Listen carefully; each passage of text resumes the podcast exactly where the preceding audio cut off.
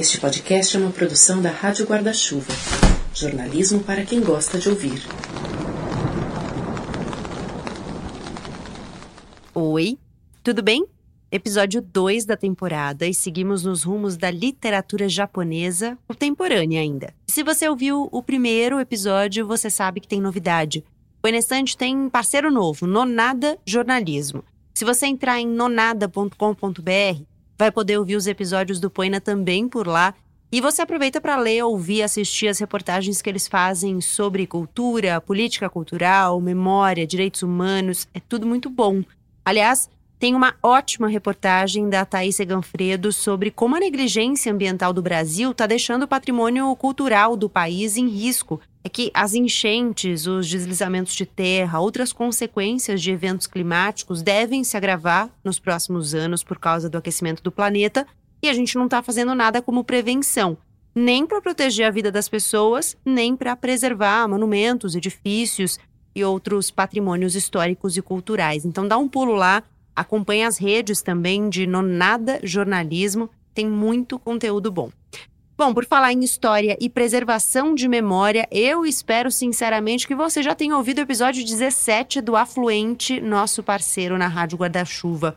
O jornalista Bruno Tadeu conta como uma estrada, uma usina hidrelétrica e uma mineradora mudaram substancialmente as configurações de uma terra indígena isso aconteceu durante a ditadura brasileira entre os anos 70 e 80 e ele conversou com figuras que batalharam muito para que os bastidores e as consequências dessa e de outras histórias que impactaram povos indígenas brasileiros fossem conhecidos. Só procurar o afluente nos principais tocadores para ouvir. E aproveita que você está navegando aí na internet, dá um pulinho em catarse.me barra Lá você encontra o financiamento para manter esse projeto aqui acontecendo.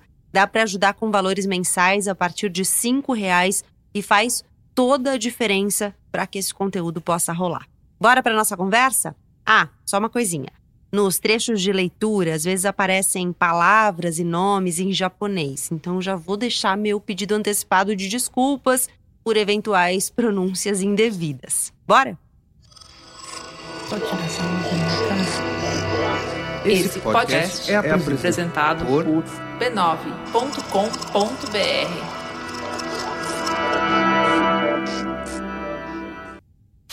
A Combine, a loja de conveniência, é repleta de sons. O sino que toca quando um cliente entra e a voz de uma atriz famosa anunciando novos produtos na rede interna de rádio. Os cumprimentos dos funcionários e o apito do leitor de códigos de barras. Um produto que cai na cesta de compras, a mão que aperta uma embalagem plástica, os saltos dos sapatos caminhando pela loja. Tudo isso forma o som da combine, que agita meus tímpanos incessantemente. Alguém pega uma garrafa da geladeira e, com um pequeno ruído, crrr, a esteira põe outra garrafa no lugar. Levanta o rosto. Geralmente, os clientes pegam as bebidas geladas por último e se dirigem ao caixa. Então, meu corpo reage sozinho ao ouvir esse som. A cliente que pegou uma água mineral gelada ainda não foi para o caixa, está escolhendo uma sobremesa. Volto a baixar os olhos para as minhas mãos. Enquanto capto os incontáveis sons espalhados pela loja de conveniência e registro suas informações, meu corpo organiza na prateleira os onigiris que acabaram de ser entregues. Eles são os itens mais vendidos durante esta parte da manhã, junto com sanduíches e saladas. Do outro lado da loja, outra funcionária temporária, Sugawara, inspeciona os produtos com um pequeno scanner. Sigo organizando metodicamente os onigiris assépticos preparados por máquinas. No centro, coloco duas fileiras do lançamento dessa estação recheado de ovas e queijo. Depois, duas fileiras dos de atum com maionese, os mais populares da casa, e na extremidade, os de flocos de peixe bonito que não vendem muito praticamente não uso a cabeça. Nessa função, o mais importante é a velocidade. Meus músculos apenas obedecem às regras já gravadas dentro de mim. Keiko Furukura é uma mulher de 30 e poucos anos que trabalha em uma combine, uma loja de conveniência. Só donas de casa que precisam complementar a renda do marido trabalham em uma combine com a cidade. Mas não é o caso. Keiko nunca se casou. Aliás, ela nunca se relacionou com ninguém. Também não tem muitos amigos. É distante da família, que passou a vida desejando que ela se curasse da inadequação. A Combine é a vida de Keiko, um mundo hermeticamente fechado, sem comunicação com o lado de fora, onde estão as expectativas, as normas sociais, os contratos de convivência e os silêncios. Keiko quer o som. O som da Combine. Lá fora, ela mal existe, mas na Combine, ela é inteira. Querida Combine, de Sayaka Murata, é tema do segundo episódio dessa temporada, que já começou.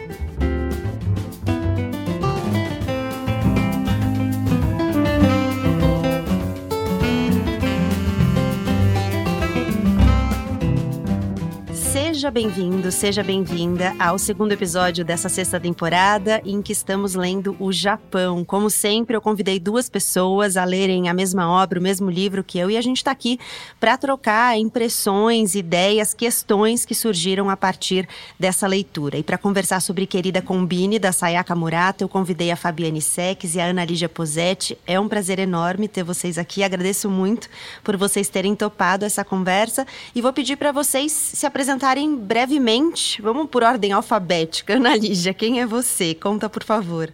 Bom, primeiro eu quero agradecer o convite, Gabriela, por estar aqui. É sempre um prazer falar sobre o Japão, literatura japonesa também. Bom, eu sou intérprete de conferências né, e tradutora de japonês. Eu sou formada em economia pela Unicamp e estudei também na Universidade de Waseda, em Tóquio. É, sou mestre em história econômica pela Unicamp é, e eu dou aula de história né, na plataforma Momonoki, que é uma plataforma é, voltada a cursos online sobre o Japão.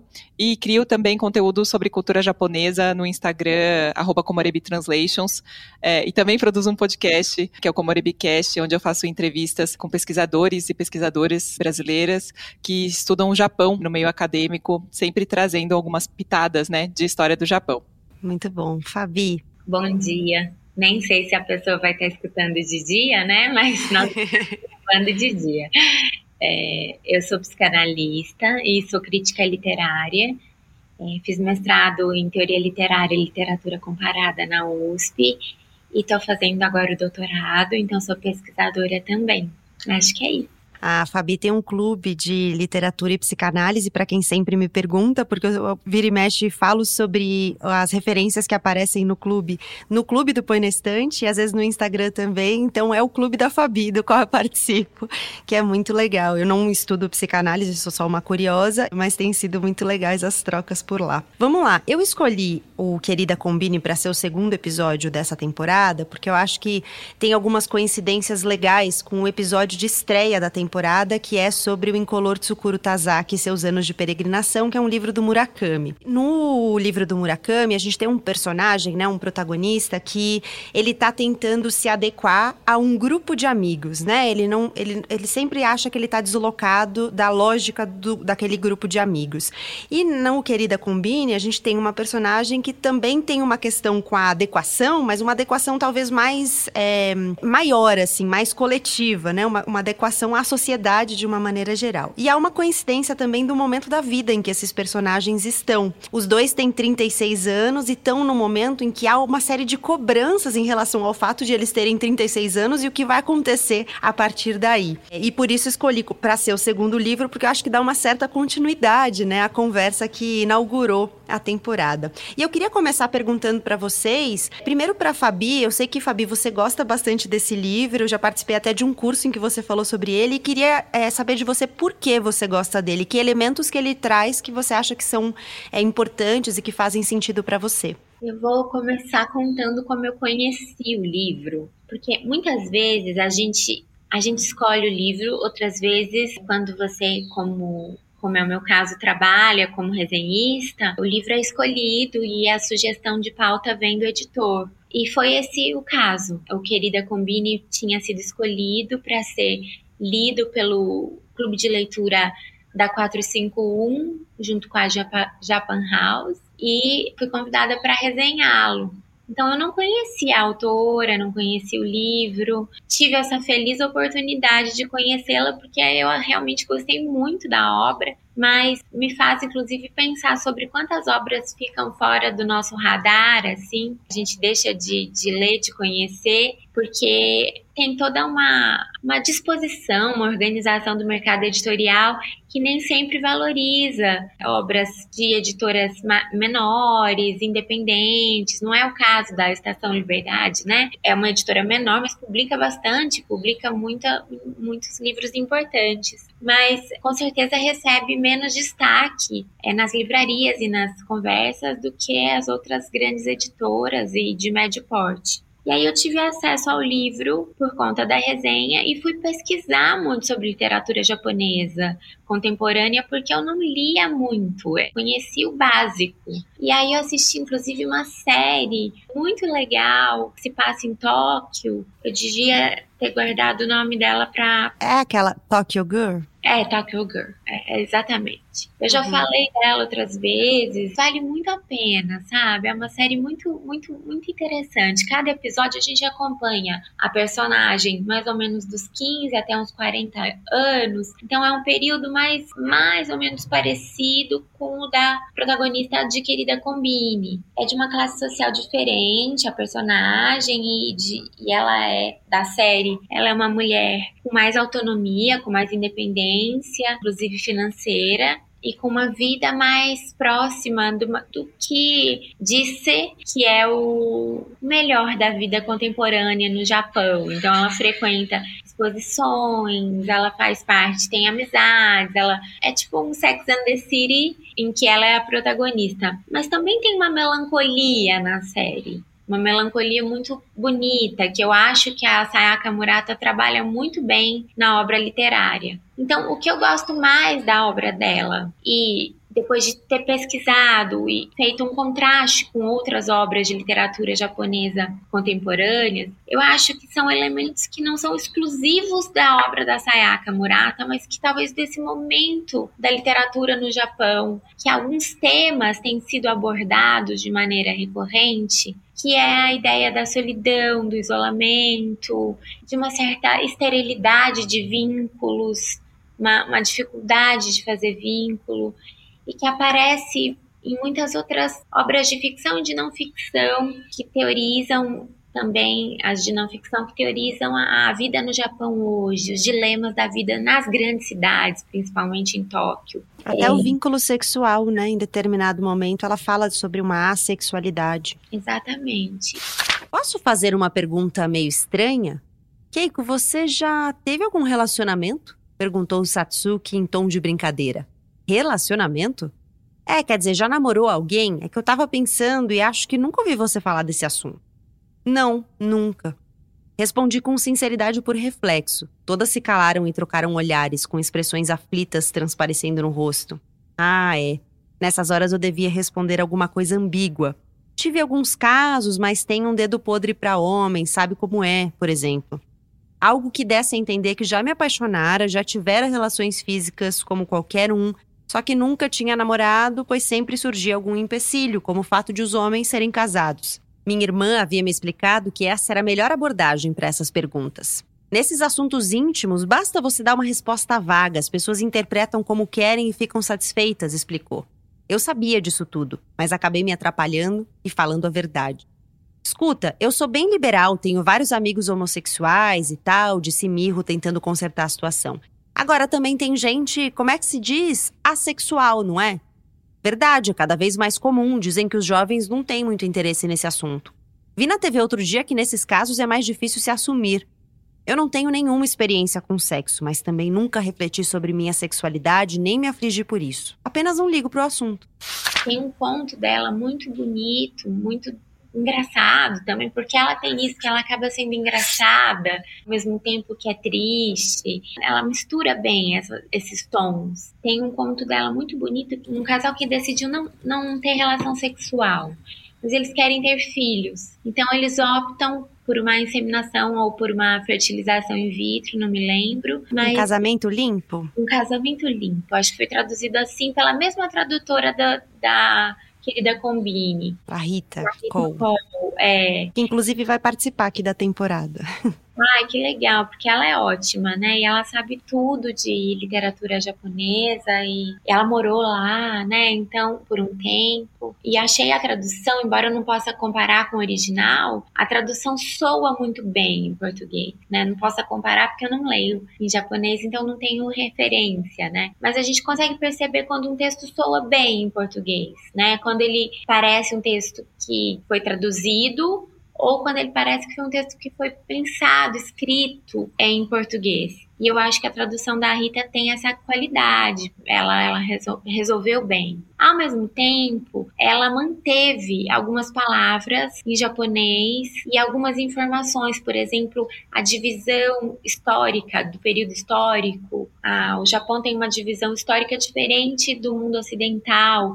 Então, ela manteve essas, essas informações e, e nos convoca como leitores a uma leitura mais ativa menos passiva, assim, tem notas, tem, tem ajuda, mas a gente precisa lembrar que a gente está lendo uma história, porque senão a gente universaliza tudo, né? E aí a gente acha que esse é um problema das grandes cidades de maneira geral, que essa moça que trabalha numa combine, que nada mais é do que uma loja de uma loja de conveniência, mas que no Japão tem suas especificidades, vende de tudo, vende-se de tudo lá né? Tem até serviço de correio, enfim, comida, um pouco de papelaria, comida feita na hora, comida guardada, comida estocada, um mini mercado misturado com correio, misturado com farmácia. Tem um pouco de tudo ali. E a gente, o mais próximo que a gente tem disso é essas lojas de conveniência de posto de gasolina, eu acho, sabe? Então a gente poderia dizer, ah, é mais ou menos a mesma coisa. E eu acho possível sim traçar paralelos, mas esses paralelos, eles devem nos ajudar a ver as semelhanças tanto quanto as diferenças. Então eu achei muito legal como a Rita deixou essas marcações no texto que não faz com que a gente se. Acho que o título em inglês ficou A Garota da Loja.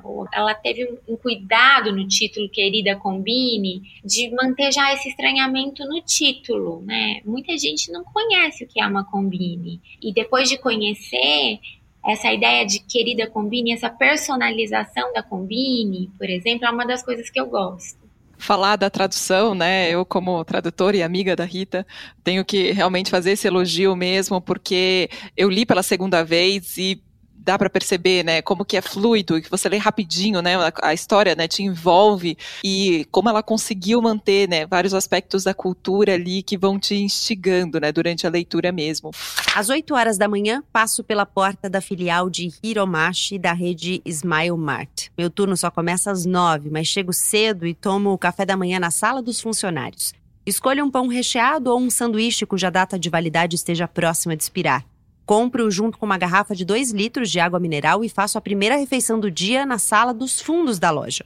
Nessa sala, uma grande tela exibe a imagem das câmeras de segurança. Observo Dat, um jovem vietnamita que acaba de começar no serviço e está muito empenhado passando os produtos no caixa. O gerente corre de um lado para o outro, auxiliando esse funcionário ainda inexperiente. Engulo meu lanche num instante e me preparo para vestir o uniforme e correr para o caixa se houver necessidade. Tomo café da manhã sempre assim, na loja. No intervalo de almoço, como um onigiri ou alguma coisa da seção de fast food. E à noite, se estiver cansada, é comum eu comprar algo para jantar em casa. Bebo cerca de metade da garrafa de 2 litros durante o expediente. Depois a levo para casa em uma eco bag e tomo o restante até a hora de dormir. Sabendo que quase todo o meu corpo é composto por comidas e bebidas da Combine, sinto que também sou parte dela, como os produtos de papelaria dispostos nas prateleiras ou a máquina de café. Uma das coisas que eu gosto, como ela não trata os temas de uma forma maniqueísta ou estereotipada, como ela não, na construção de personagens, ela tem um cuidado de construir personagens muito complexas tem personagens até. Vou tentar dar o mínimo de spoilers, mas tem alguns personagens que a gente gosta mais, outros que a gente gosta menos. Mas é difícil dizer assim que ela coloca um, um personagem na posição de mocinha e um personagem na posição de vilão. Ela não vilaniza nem é hero, ela também não coloca como uma heroína. Enfim, embora dê para perceber que ela goste da própria protagonista, né? Que ela sai nas entrevistas, ela sai em defesa dela muitas vezes. Mas é uma personagem que quando a gente foi ter a discussão lá na Japan House, uma das coisas que as pessoas perguntavam muito era sobre diagnóstico. Como eu sou psicanalista, embora a psicanálise seja muito diferente da psiquiatria quanto a diagnóstico, muita gente queria falar sobre isso. Queria falar, será que não era uma, uma, uma personagem que a gente poderia colocar no espectro autista? Ou outras classificações? Será que havia alguma coisa de psicose? E eu acho que com literatura, é claro, a gente pode fazer isso, pensar essas coisas.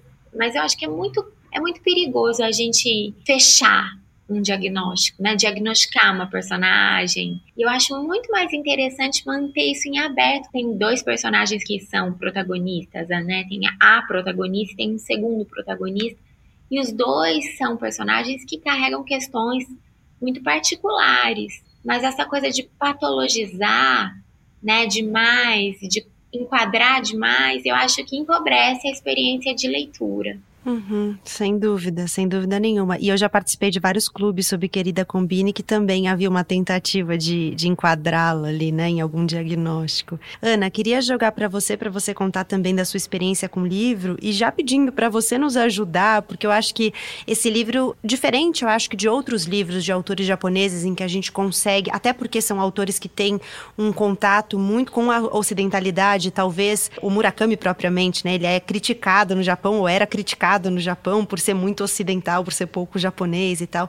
Mas, é, diferentemente desse contexto, a Sayaka Murata ela traz algumas referências que são referências muito específicas e que eu acho que às vezes, quando a gente não conhece muito bem a, a cultura japonesa, talvez a gente até perca, né? Mesmo que a gente faça esse esforço de pesquisar e tudo mais. E talvez uma das questões seja justamente essa adequação social, porque a personagem ela é criticada por todos os lados, porque ah, ela não casou, ah, ela tem tem 36 anos e ainda trabalha na Combine. Então, se você puder nos trazer também um olhar sobre isso.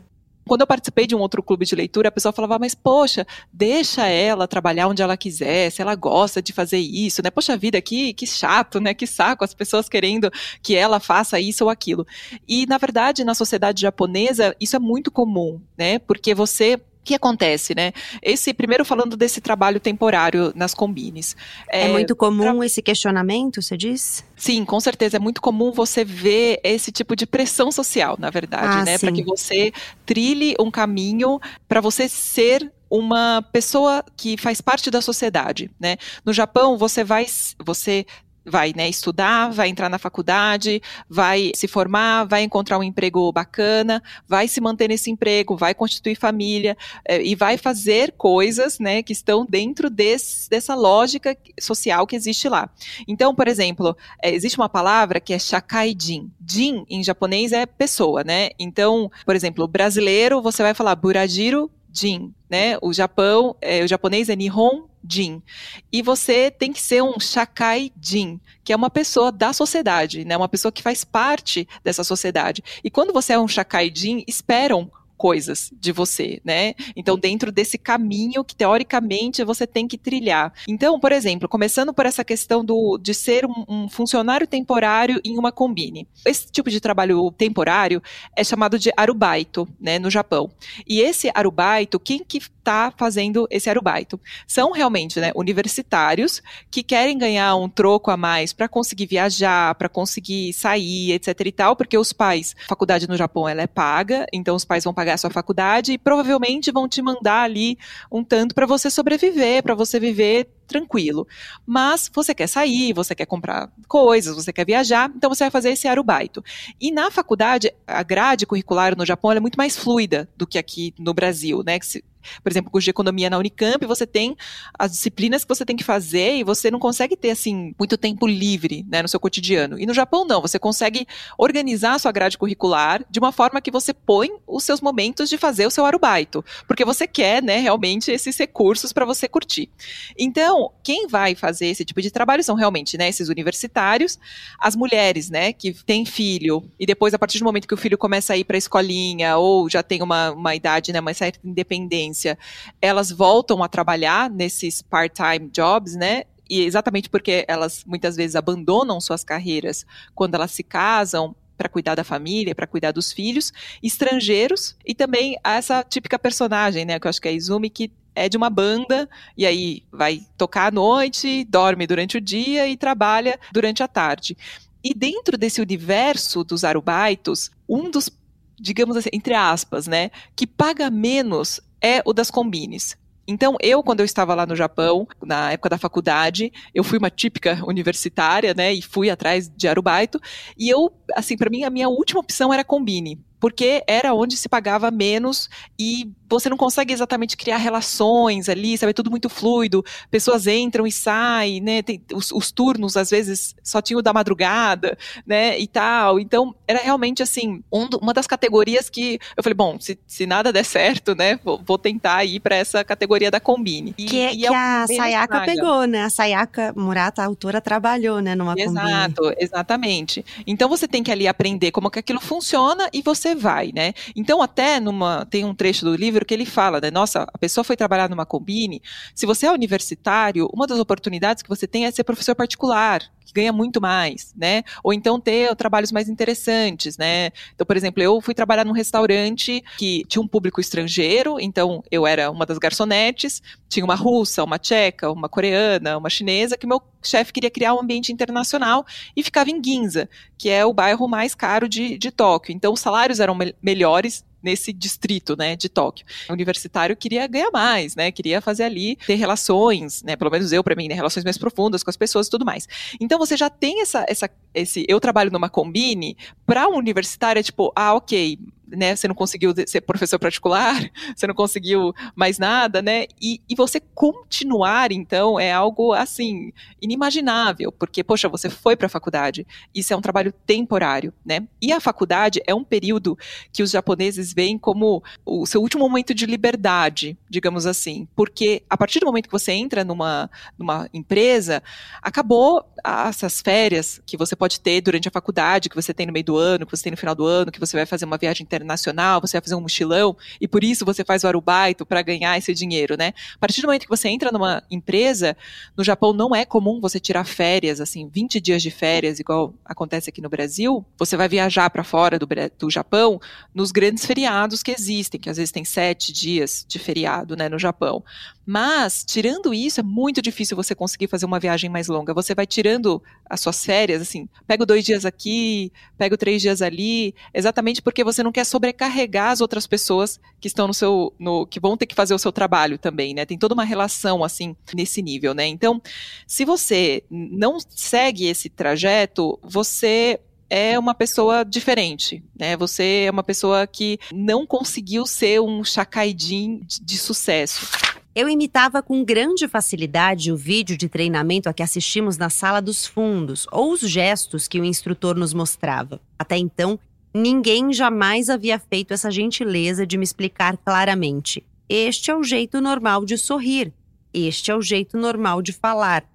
Durante as duas semanas até a inauguração da loja, continuamos praticando a exaustão, trabalhando em duplas ou com o instrutor e atendendo clientes imaginários sorrir olhando nos olhos dos senhores clientes, embrulhar os absorventes higiênicos em pequenas sacolas de papel, separar produtos quentes e gelados em sacolas diferentes, esterilizar as mãos com álcool gel antes de pegar os produtos da vitrine de fast food.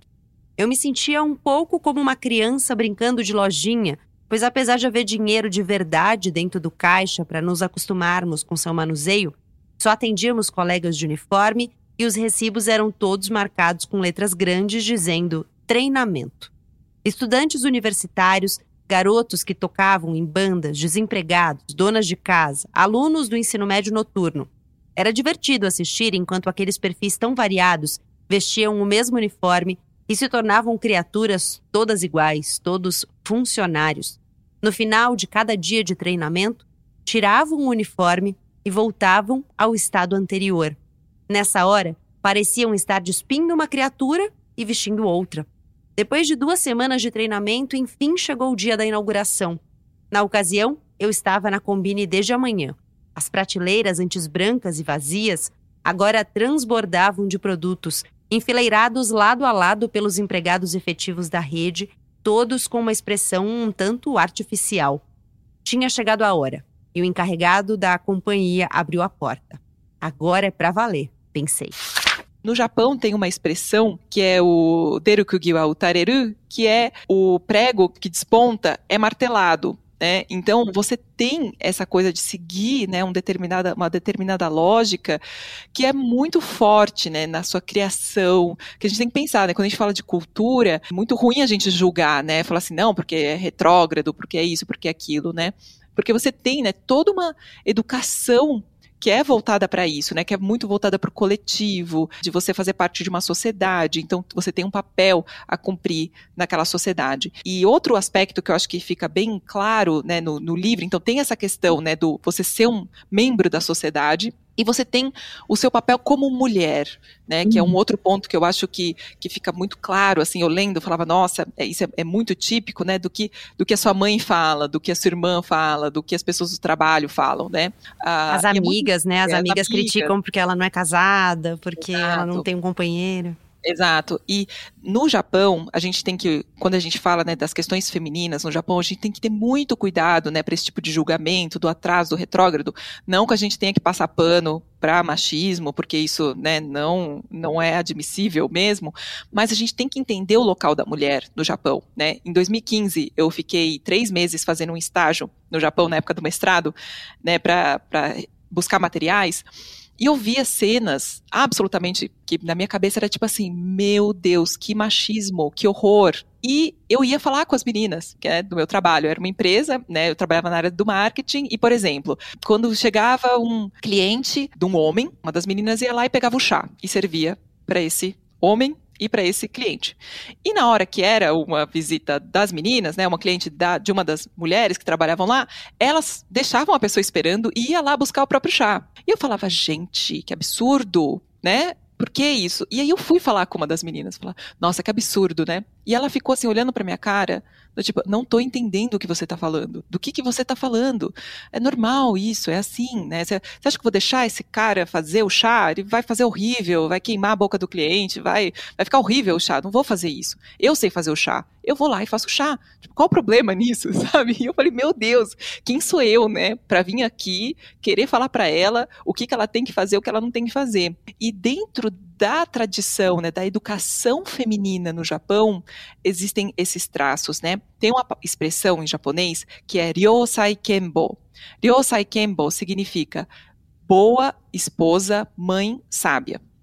E essa lógica foi o que permitiu as mulheres estudarem lá no começo do século XX, porque as mulheres não podiam estudar, estudavam super pouco, né, só até quarta série, assim, só o ensino primário, e existia um movimento de mulheres conservador, etc., dentro do imperialismo né, japonês e tudo mais, de que as mulheres precisavam sim estudar para que elas apoiassem os maridos, soldados, súditos do imperador, e para que os filhos, futuros soldados do país, tivessem né, uma mãe sábia que ensinasse para eles os valores e a história do Japão e tudo mais. E isso existe até hoje, né? A, a geração da Sayaka foi criada assim. A avó da Sayaka, a mãe da Sayaka, a Sayaka. E muitas mulheres ainda reproduzem essa lógica, né? Porque é um, um, um traço cultural do Japão que é muito forte, né? Claro que a gente não generaliza, né? Tem é, educações muito mais progressistas e, e que pensam em outros as, é, aspectos, né, de uma criação da mulher, mas existe isso até hoje. Então, as amigas dela estão dentro dessa lógica do, mas você tem que casar, mas você tem que fazer isso, mas você tem que fazer aquilo. É muito difícil você se desvencilhar disso tudo quando você está recebendo. Na televisão você ouve isso, na rádio você ouve isso, você lê sobre isso, sua mãe fala sobre isso, sua avó fala sobre isso, suas amigas falam sobre isso. É muito difícil você sair desse lugar. Então, quando a gente vê, é, lê, né, querida Combine, esses aspectos sociais, eles estão escancarados, né? Porque é essa sociedade que a SEACA faz parte, né? Então, eu acho que isso tudo é muito interessante quando a gente lê com esse olhar, entendendo um pouco mais né, da sociedade, da história do Japão, né? Por que, que a mulher está nesse lugar? Por que, que a sociedade exige, exige tanto assim das pessoas, né? Elas têm que criar um determinado caminho, né? Que é isso, é, você vai ser martelado, né? Você pode ser esse, esse prego. É claro que a, a sociedade, assim como todas as sociedades e culturas, está em evolução, novos temas estão sendo debatidos. A gente tem Sayaka Murata, né, para a gente ler. Então aí conversando sobre essas questões, mas eu acho que a gente tem que ter essa, essa percepção na hora que a gente lê para a gente entender um pouquinho mais sobre por que, que tudo isso acontece no livro, né? E você, Kay? Ainda não se casou? Ainda não. Jura? Então vai me dizer que continua na Combine? Pensei um pouco.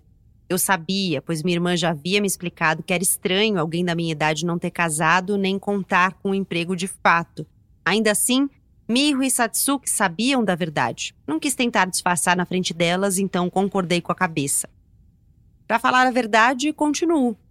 Vi que minha resposta fez surgir uma expressão chocada no rosto de Yukari e acrescentei apressada. É que minha saúde não é muito boa. Para as amigas da minha cidade, digo que continuo no mesmo emprego temporário com contrato por hora porque tenho problemas de saúde crônicos.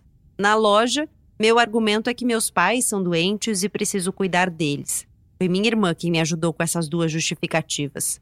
Quando eu tinha vinte e poucos anos, ainda era comum as pessoas da minha idade não terem um emprego fixo. Então eu não precisava de desculpa alguma. Mas aos poucos todos foram criando laços com a sociedade, arranjando empregos ou se casando, e agora eu era a única que não tinha feito nenhuma das duas coisas. Fabi falou, né, de dois personagens aí, né? A Keiko, que é a protagonista, que é essa funcionária da Combine, e tem o Shiraka, que é um, um homem que vai entrar depois na Combine, vai trabalhar com ela, e com quem ela vai se relacionar de alguma forma ali. Não vou contar muito dessa relação para não estragar a leitura, mas você falando, Ana, eu fui pensando que eu até comentei com a Ana antes de a gente começar a gravar que na primeira leitura eu tinha detestado o Shiraha. Nessa leitura eu achei ele mais insuportável ainda. Eu ficava assim, meu Deus, que cara chato. E, e ele faz até algumas pontuações, né, em determinados momentos. Ela, a Keiko pede para ele arrumar, por exemplo, todas as caixinhas, as embalagens com os rótulos viradas para frente. Que ela fala que tem um, um processo lá, um protocolo que é o face up, que tudo tem que ficar virado para o cliente.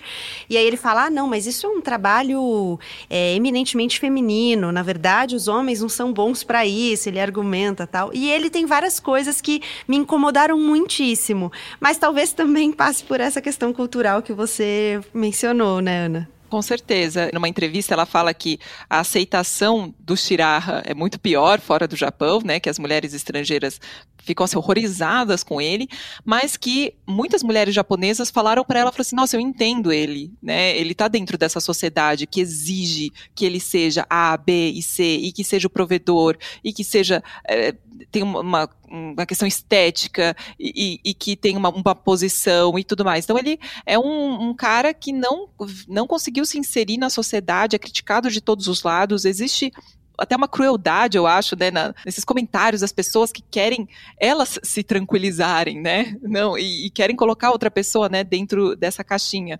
E, mas é isso, no Japão ele tem uma aceitação melhor, digamos assim, porque as pessoas falam, ah, tá, entendo a situação dele, né? E a, a Sayaka, ela fala que quando ela vai começar a escrever, ela sempre escreve né, à mão primeiro, uh, porque ela fala que existe uma conexão cabeça e mão, e depois ela pega isso e, e digita, que ela fala que existe uma divindade da escrita que vai tá conectada com o computador dela e que ela acredita nisso desde quando ela era criança e tal. E, e aí. Quando ela, cria, ela era criança, ela escreveu um livro todo à mão, é, né? Exato, exato. Então ela tem esse processo à mão. E ela começa desenhando o rosto dos personagens. Então esse é o primeiro passo que ela faz. Ela desenha, né, o rosto e começa a dar umas características para esse personagem. Então ela fala que ela não decide muita coisa e que ela fala que os personagens é que são tagarelas e que ela, né, define então o rosto, fala, né, ah, essa pessoa vai ser assim, assado, e aí é como, ela fala, né, é como se eu entrasse numa embarcação e sigo um rio e vou ali, eu também tô me surpreendendo com algumas coisas que aparecem no livro, eu nunca defino o final. E ela fala do Shiraha, né, que quando ela desenhou o rosto dele, ela imaginou que seria uma pessoa que ela se simpatizaria né? Porque ele era, né, tratado de uma forma super rude pela sociedade, pela, pelos colegas, as pessoas, ai, que nojo dessa pessoa, ai, que isso, que aquilo.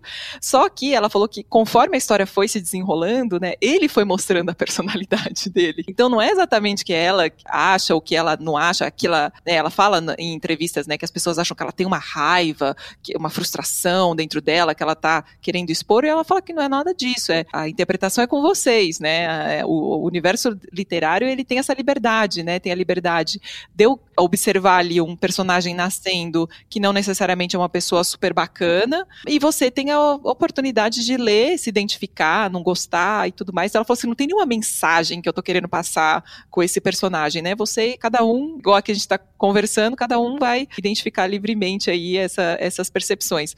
Mas ele é muito, né, presunçoso, preconceituoso. Né? Ele, eu achei ele, ele tem, tem muitas questões né, nele, mas é isso, assim, essa é aquela. Até ela se surpreendeu com, com, a personalidade dele, né? Eu acho que é isso que a Analísia está contando, é, é muito interessante, né, da aceitação dele no Japão ser diferente, né, que lá talvez ele não seja tão antipático para não usar uma palavra pior assim para os leitores e principalmente para as leitoras, né? Eu acho que ele, ele, fala coisas absolutamente cruéis, né? Você falou a palavra crueldade, eu concordo. Ele também sofre crueldades, né? Então, assim, dá pra. A gente consegue compreender que ele é um personagem que, quebrado, né? Que, que tem alguma coisa ali que se quebrou, muito importante. É, mas ele diz, ele diz coisas cruéis para ela, mas na verdade são coisas que ele está repetindo a, o que a cultura diz, né? Ele é o porta-voz da cultura, digamos. Quando ele fala assim para ela, você já não presta mais para muita coisa, porque você tem essa idade, seu útero já não deve estar tá nem mais funcionando. Então, assim, como se uma mulher, o valor de uma mulher se resumisse a beleza física, que é uma classificação lá que ele diz que é importante, e a questão de, da maternidade, ela da reprodução, como se fosse uma coisa mesmo, né? Ao ver que eu continuava calada, Shiraha cobriu de repente o rosto com as mãos. Esperei, achando que fosse um espirro, mas depois percebi que ele tinha começado a chorar, pois escorriam gotas por entre seus dedos. Seria gravíssimo se um cliente nos visse naquela situação. Vamos sentar em algum lugar? Peguei seu braço e o puxei até um restaurante de fast food ali perto. Este mundo não aceita nada que seja diferente. É por isso que eu sempre sofri tanto, abriu-se Shiraha enquanto tomava um chá de jasmim do balcão de bebidas do restaurante. Eu é que havia preparado o chá ao ver que ele continuava sentado em silêncio, sem se mover. Quando pus a xícara à sua frente, ele bebeu sem me agradecer. Todo mundo precisa se encaixar no padrão, tem que caminhar sempre no mesmo passo. Você já tem mais de 30 anos, o que está fazendo nesse trabalho temporário? Por que nunca teve uma namorada? As pessoas se metem até na minha vida sexual, perguntam impassíveis se eu já tive relações ou não e ainda acrescentam dando risada. Na zona não conta, hein? Não incomodo ninguém, faço parte de uma minoria, só isso. Mas é suficiente para que todo mundo se sinta no direito de me assediar e violentar. Olhei para o rosto de Shiraha. Eu considerava muito mais próximo de um predador sexual do que de uma vítima. Entretanto, vendo que ele ignorava o incômodo que causara às funcionárias e aos clientes, e ouvindo usar tranquilamente a expressão violentar para ilustrar o próprio sofrimento, percebi que se via como vítima e era incapaz de considerar que talvez ele próprio pudesse ser um algoz. É difícil a gente olhar, e eu acho que talvez até mesmo uma parte da população japonesa que já é mais esclarecida em relação a isso, e eu vou usar essa palavra mesmo sabendo que ela pode parecer preconceituosa, mas que é menos patriarcal, né? Que esclarecida nesse sentido de que uma mulher não se reduz ao valor de um útero. Eu acho que é interessante, é curioso vê-lo também como porta-voz dessa cultura, que é esse tipo de pressão com o qual ela está lidando o tempo todo, a Keiko, né? Não é só ele que diz esse tipo de coisa para ela as outras pessoas em volta dela estão dizendo também e de outras maneiras, mas também estão pressionando. Ela que é um pouco alheia a isso, né? É como se ela tivesse que aprender a ser humana meio por, por imitação. é como se ela não soubesse direito, ela não, fez esse pacto social que a Ana Lídia estava dizendo. Eu não vou saber a expressão, Ana, da, gostei muito que existe uma expressão que diz pessoa social. Você quer repetir? É Chacaidim. Chacaidim? Chacaidim, isso. Então, porque isso é muito psicanalítico, né? Assim, e, e também da antropologia, das ciências sociais, como tem essa coisa do pacto social, né? É, você fazer, nas palavras da Keiko, fazer parte da engrenagem do mundo.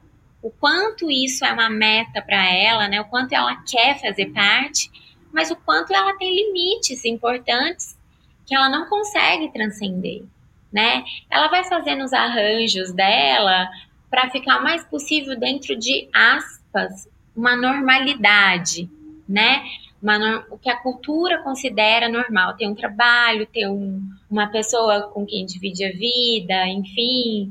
Mas ela faz isso tudo de um jeito muito. Né? E se a gente for ver desde a infância né, da Keiko, ela já vai mostrando traços de, de uma criança que questiona, que não se encaixa completamente e que tem traços de violência, inclusive que o pacto social ele tem uma função também que é reprimir essa violência. Eu reprimo um pouco da minha liberdade, eu perco um pouco da minha liberdade, mas eu ganho um pouco em segurança porque está todo mundo reprimindo um pouco os, os instintos. E muitas vezes durante a leitura, não sei vocês, mas eu fiquei em dúvida se a Keiko ia cruzar uma linha, assim. Acho que eu vou tentar falar de qual cena é sem dar o spoiler da cena. Mas, por exemplo, uma cena que tem uma faca e um bebê. Eu também fiquei com receio, inclusive, porque ela demonstra, né, com as histórias que ela conta, um grau de pragmatismo, se é que eu posso chamar assim, muito impressionante, né? Ela fala, ela vai resgatar logo no início do livro as histórias de quando ela era criança que fizeram com que as pessoas começassem a achar que ela era esquisita, né? Aí ela conta, por exemplo, tem uma cena em que as crianças estão num, num parquinho e aí tem um passarinho morto, todas as crianças estão tristes, e aí ela pega o passarinho, leva para a mãe e a mãe fala: "Ah, que triste, né? Vamos fazer um funeral para o passarinho, vamos fazer um velório, né, para o passarinho". E aí ela diz: "Não, vamos levar ele para casa para a gente comer". E para ela era uma coisa óbvia, porque tipo, ah, o passarinho já tá morto mesmo, que diferença vai fazer, né, fazer o funeral para ele ou não? Eu sei que você gosta de frango, eu gosto de carne, de espetinho, ela fala, né?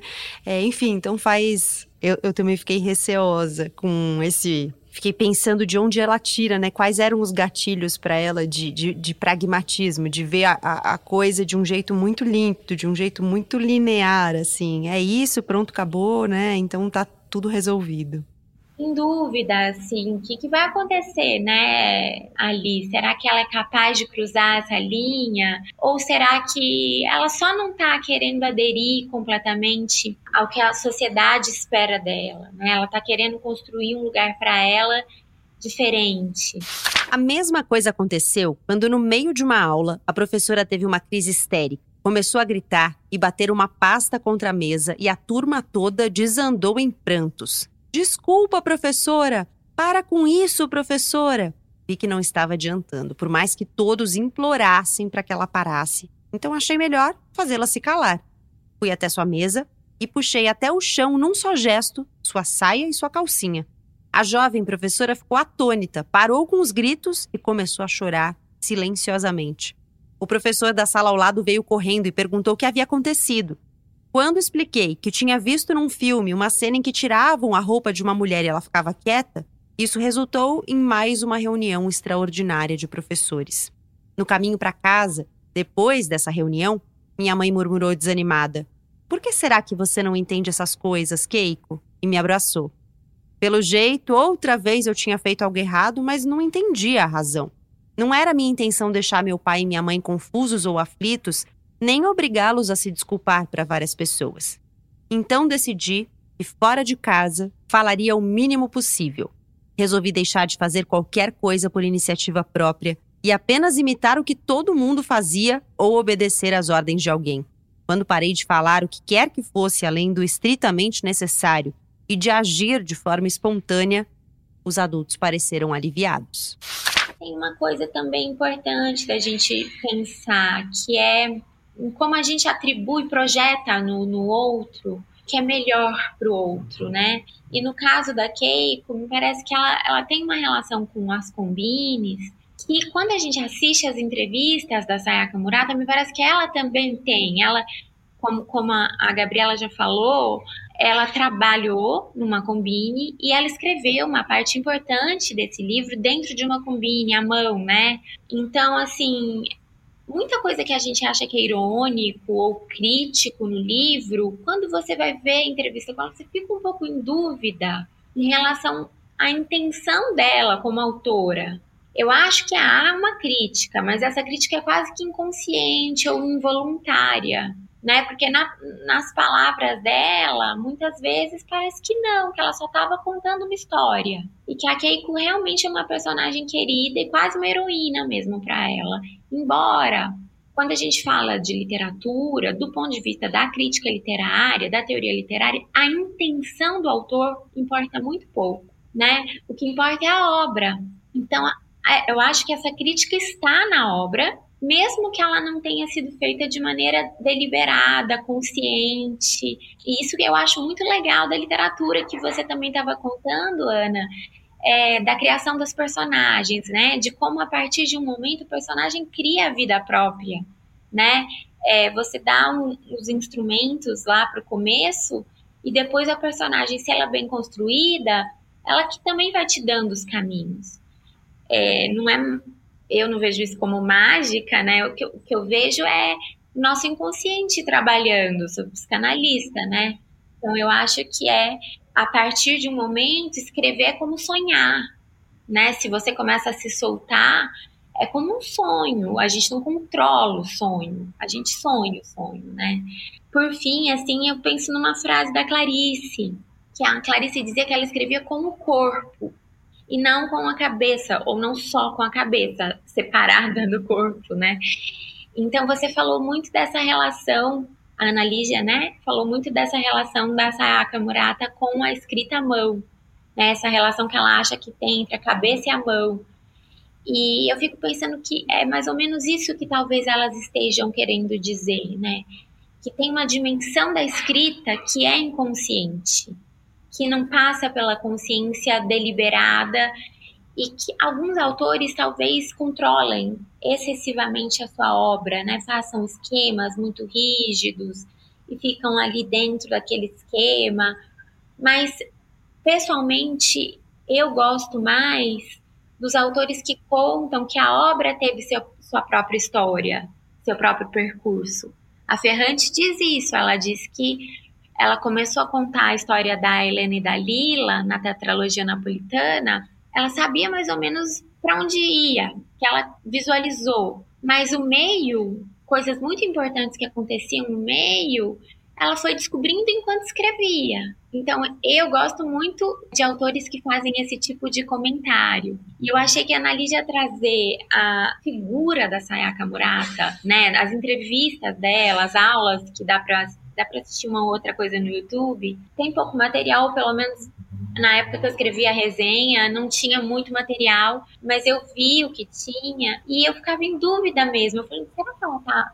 É uma estratégia dela responder assim? Ou será que ela realmente pensa assim? Tem a diferença cultural, claro, que também nos deixa nesse gap aí, mas tem uma estranheza no trabalho dela, um estranhamento, um insólito, que não está só no Querida Combine, que no Terráqueos está, que está em outras obras dela, está nesse conto super bonito, Casamento Limpo. Tem uma coisa que me, me pega muito no livro, que é essa capacidade da Sayaka Murata de construir uma conexão e quase uma extensão mesmo, né, entre a protagonista e o cenário, né? Então, a protagonista, a Keiko e a Combine, elas ficam quase, viram quase uma coisa só, né? Eu até escolhi o trecho de leitura para abrir aqui o episódio, a abertura mesmo do livro, em que ela vai descrevendo os sons da Combine e como aqueles sons ativam gatilhos nela de saber quais são as necessidades daquele momento, as necessidades dos clientes, o que ela tem que dizer e tal. E essa sensação que ela fala com todas as letras no livro de renascimento. É a Keiko que está narrando, né? E ela diz: "Eu renasci no momento em que eu cheguei aqui e pela primeira vez eu cumprimentei um cliente e tal". E você falou em determinado momento, Fabi, dessa eu não vou me lembrar exatamente a palavra que você usou, mas de uma certa adequação que ela encontra na Combine, né?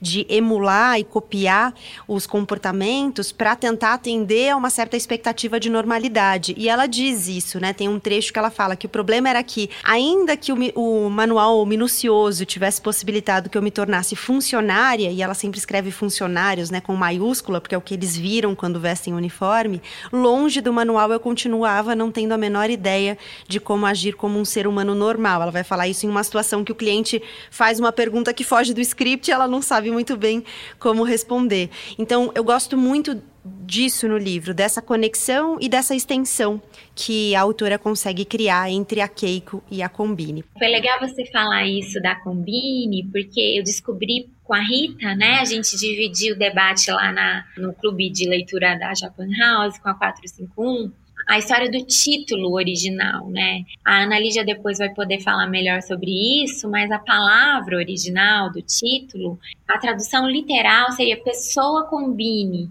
Então, assim, é na verdade, igual a Ana Lídia falou, pessoa social, ela era uma pessoa combine, ela era adaptada a combine.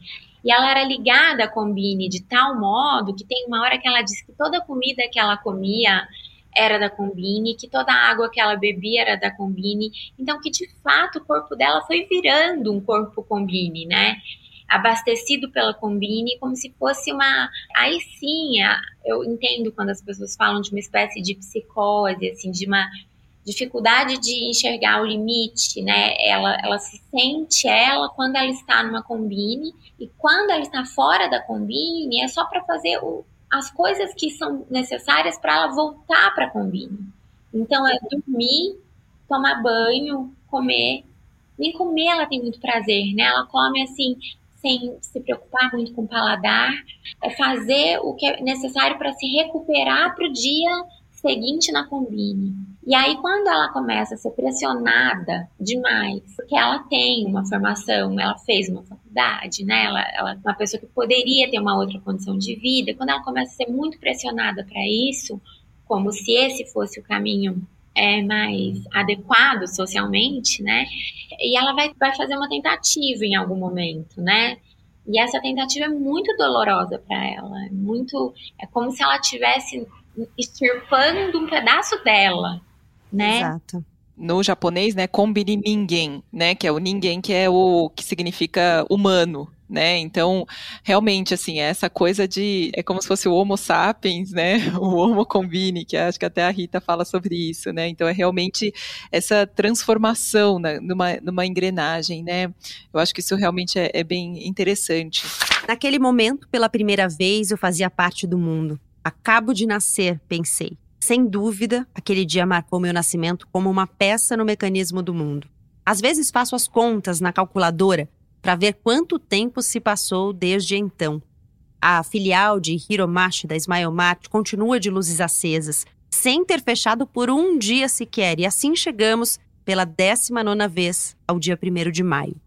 Passaram-se 157.800 horas desde aquela manhã, eu cheguei aos 36 anos. Como funcionária, tenho 18 anos, a mesma idade que a loja. Todos os temporários com quem fiz o treinamento já saíram, mas eu sigo firme.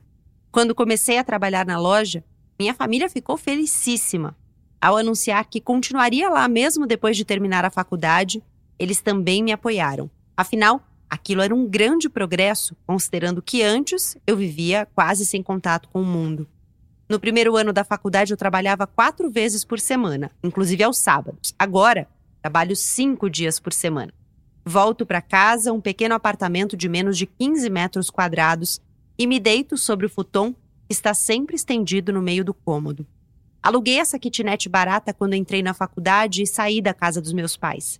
Vendo que eu continuava obstinadamente fazendo o mesmo trabalho pago por hora, na mesma loja, minha família foi ficando aflita. Mas aí já era tarde demais. Como uma consideração final, eu gostei muito do que a Fabiane falou, né, sobre essa, essa percepção, né, de que é uma coisa muito espontânea, né, uma escrita muito, que é o que ela fala, né, entra numa embarcação, vou no rio e aí as coisas vão surgindo, né, então eu acho que eu fico muito na expectativa para continuar lendo muitos outros livros da Sayaka, porque eu acho que eu tenho uma, eu confio que ela está escrevendo não para agradar, não pro, pro outro, né, porque ela, inclusive ela fala, né, no, que o livro de infância que mais impactou ela quando ela era criança é o Poi de Carotte, né, que é o Cabeça de Cenoura do Jules Renard, que ela fala que pela primeira vez ela viu um livro em que um adulto não estava tentando mostrar que tudo ia terminar bem, que é uma autobiografia do Jules Renard e a mãe dele é uma pessoa extremamente cruel, etc e tal, tem várias questões, e ela fala, o livro é desesperador e triste do começo ao fim, não tem um final feliz, não tem assim um adulto querendo falar para a criança: "Ah, mas seus pais te amam. Olha, mas vai dar tudo certo. Olha que lindo, né?". Então ela falou que nesse momento ela passou a, a confiar muito mais no ser humano escritor do que o ser humano que está conversando com ela, né? E então ela, ela fala muito isso, né? De que ela escreveu um livro quando ela era mais nova, que ela queria ganhar um prêmio, queria ganhar um concurso, ela escreveu um livro e ela jogou fora o livro, porque ela falou, eu, eu é, é, corrompi a minha relação quase religiosa, né, santa aqui com, com a literatura. A partir daquele dia, ela falou assim: eu não vou escrever para agradar ninguém. Eu vou escrever o que eu estou vendo aqui, né? Meus personagens ganham vida, são tagarelas e, e vão seguindo adiante. Então, o que, o que aparece, o que não aparece, se é inconsciente, subconsciente, o que é, assim, ela, ela fala: eu também não sei, mas é essa liberdade que existe na literatura, que é o que ela gosta. Então, quando você lê Sayaka Murata, eu acho que você pode ficar tranquilo de que ela não está tentando ganhar um prêmio, ela não está tentando agradar ninguém, não está tentando mostrar que ela é uma mocinha assim, assim, assada. É o que está saindo de dentro dela ali, de acordo com, as, com a trajetória dela mesmo, né? Então, acho que isso é muito interessante também ainda assim ganhou muitos prêmios. Pois é. Bom, Querida Combine da Sayaka Murata tem tradução da Rita Cole, que a gente mencionou aqui várias vezes na conversa, é da Estação Liberdade, tem 148 páginas, dá para ler numa sentada porque o livro flui muito bem. Fabi e Ana Lígia, eu queria agradecer muito a presença de vocês, vocês terem topado essa conversa e queria pedir se vocês quiserem deixar no final onde as pessoas encontram os trabalhos de vocês, site, arrobas, o que vocês quiserem deixar. Eu vou falar só da resenha, da resenha da 451 sobre Querida Combine. Fácil de localizar no site, é só entrar no campo de busca e digitar lá Querida Combine ou Sayaka Murata. Quem quiser ler a resenha tá lá. Tem podcast também, que eu participei do podcast de Querida Combine da 451, que também está disponível. É, dá para achar pela 451 ou pela Japan House, é só procurar nos tocadores também, Sim. dá para achar.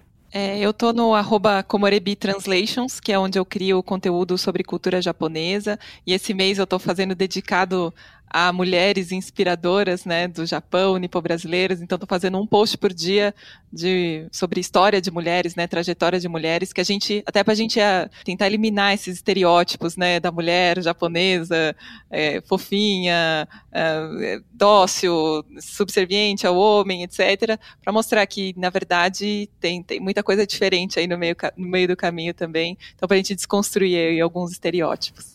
Legal, vou deixar sua arroba, na, essa arroba que você mencionou na descrição do episódio, para quem não conseguir pegar, encontrar lá.